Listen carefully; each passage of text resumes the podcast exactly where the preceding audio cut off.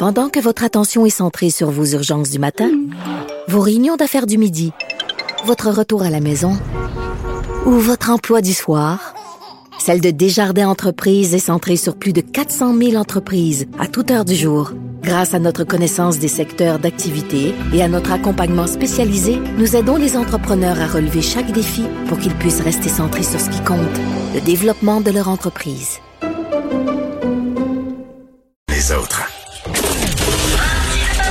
Martino, souvent imité, mais jamais égalé.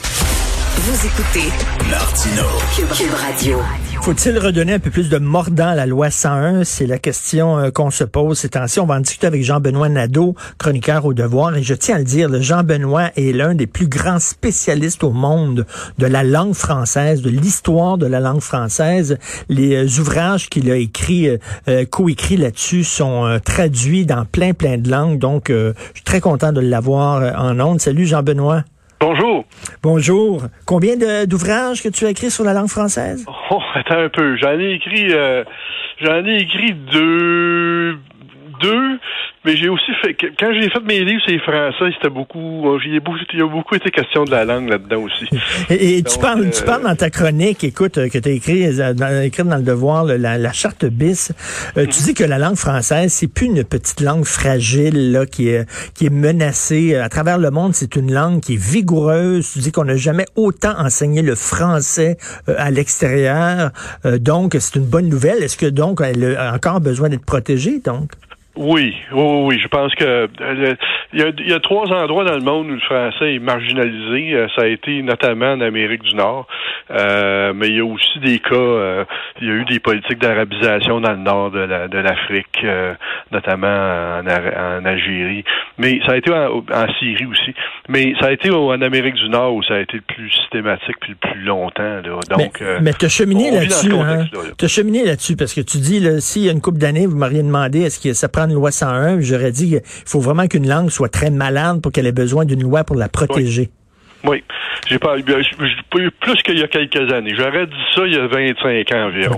Mais euh, c'est quand en fait j'ai commencé, fait mon, j'ai fait mon premier livre, c'est français, que là j'ai commencé à me dire, coudon, euh, c'est pas vrai que les, les, les, Québécois sont les seuls à protéger leur langue. Puis là, je me suis mis, j'ai commencé à considérer que, c'est que quand, quand Harper ouvrait la trappe en français sur CNN, CNN le débranchait. Là, je me, me disais, puis non, si CNN a le droit d'avoir une politique linguistique, comment ça se fait qu'on n'aurait pas le droit d'en avoir une au Québec? Mais est-ce que est-ce qu'on est en train trop de pelleter euh, dans la cour notre responsabilité dans la cour du gouvernement ben, en disant ben ils vont eux autres protéger notre langue? C'est aussi l'affaire de tous et chacun de protéger sa langue. Oui. Oui, oui, là, euh, là, c'est comme le c'est comme le bac de recyclage. Tu sais, la politique, elle sera jamais aussi bonne que ce que tu mets dans le bac.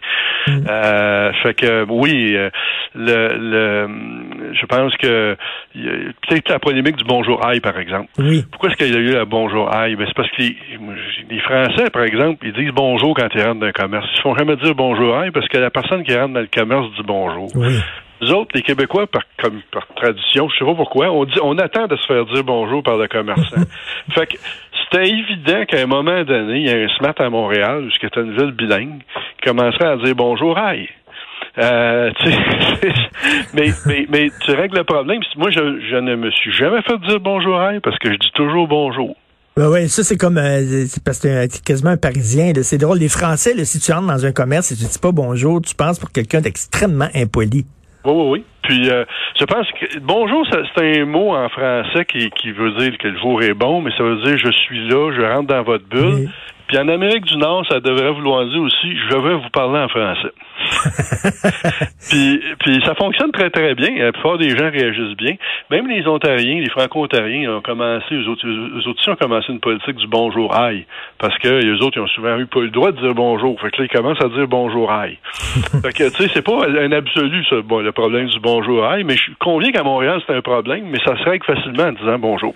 Écoute, oui, euh, on attend bien sûr le projet de la CAQ du ministre Jolin Barrette. Si tu étais ministre responsable de la langue française, qu'est-ce que tu ferais pour redonner plus de mordant à la loi 101?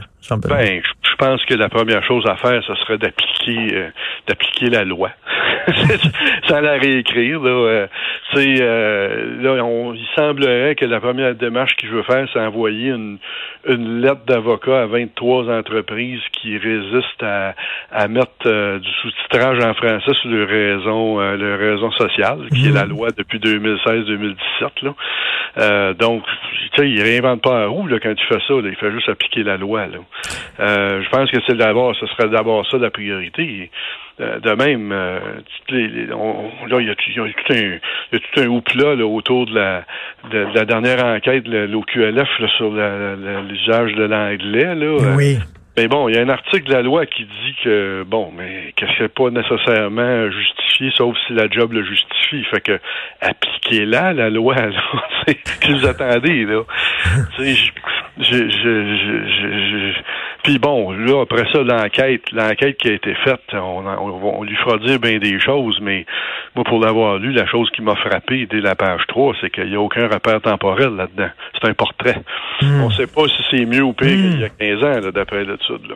C'est ça, hein, on disait qu'on avait besoin de l'anglais pour se trouver un emploi à Montréal. Euh, est-ce que le fils québécois de la langue française euh, devrait être plus proactif? Parce que là, le fils québécois de la langue française euh, agit seulement s'il y a des plaintes sur tel et tel commerce. Oui. Ben, je pense que je pense que le système de la plainte fonctionne. Je pense qu'encore là, j'ai une amie encore récemment m'appelait. Qu'est-ce que je fais? Telle, telle entreprise a telle affaire en anglais Ben j'ai dit plainte-toi.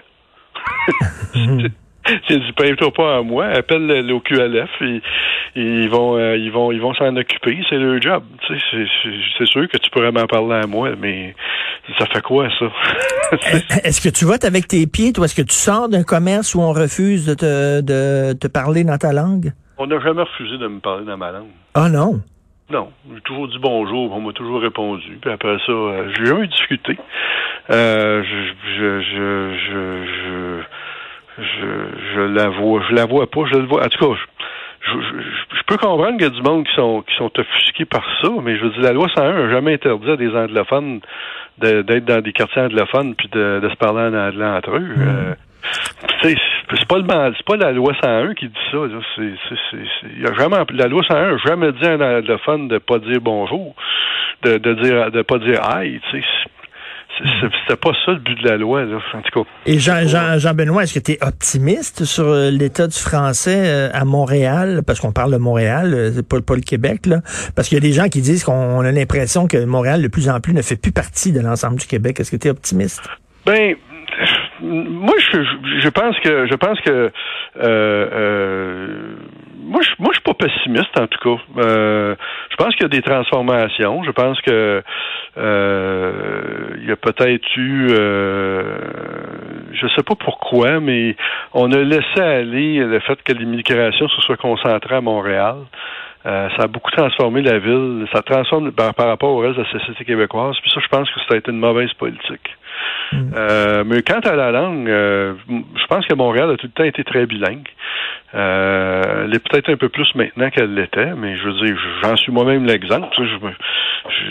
la, loi 101 n'a jamais été contre l'anglais, elle est pour le français. Mais, la charte, la charte de la ville de Montréal, hein, c'est le premier point, c'est que Montréal est une ville française.